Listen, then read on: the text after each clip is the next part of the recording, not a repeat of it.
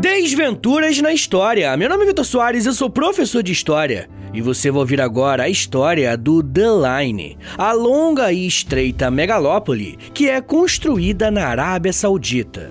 É um texto da Ingrid Brunato.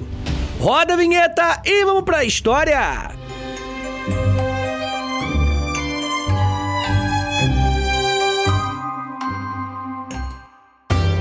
Em janeiro de 2021, Mohammed bin Salman, o príncipe herdeiro da Arábia Saudita, surpreendeu o mundo ao anunciar a ambiciosa cidade inteligente que queria construir no meio do deserto.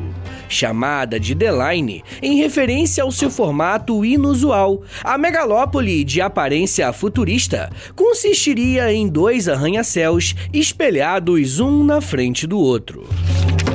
As duas construções estão planejadas para terem nada menos que 170 quilômetros de comprimento, além de 500 metros de altura, o que as tornariam mais altas que alguns dos edifícios mais impressionantes do mundo, como o Empire State, localizado nos Estados Unidos.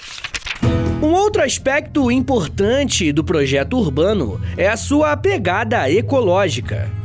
Ele prevê emissões neutras de carbono, energia de fontes renováveis e ter o seu próprio microclima. Adicionalmente, a mega cidade não possuirá estradas, uma vez que a ideia é que as 9 milhões de pessoas calculadas para morar nela não usem carros para se locomover, e sim outros métodos de transporte mais sustentáveis. Assim, o plano é que a megalópole, embora altamente tecnológica, coexista harmoniosamente com a natureza. Pensando nisso, vale mencionar que a Arábia Saudita enriqueceu graças à comercialização do petróleo, que não é renovável e emite gases responsáveis pelo efeito estufa. Em anos mais recentes, todavia, o príncipe saudita vem mostrando interesse em empreendimentos mais ecologicamente conscientes. The Line surpreende por parecer saída de um filme de ficção científica. E os seus críticos concordam. O maior argumento a ser levantado em oposição à iniciativa é justamente que ela não é plausível na realidade. Mas apesar disso, já estão em andamento desde 2022 as obras que pretendem tirar a megalópole dos sonhos dos seus idealizadores e trazê-la para o deserto saudita.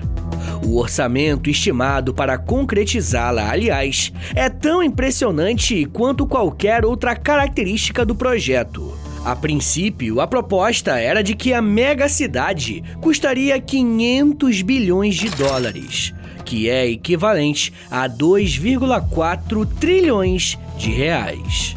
Segundo uma matéria recente do portal New Arab, no entanto, essa estimativa vem aumentando e já alcança 1 trilhão de dólares, ou cerca de 4,8 trilhões de reais na cotação atual.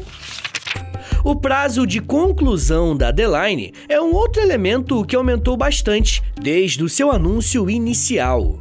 Antes, as autoridades sauditas prometiam que o local estaria pronto para receber moradores em 2030.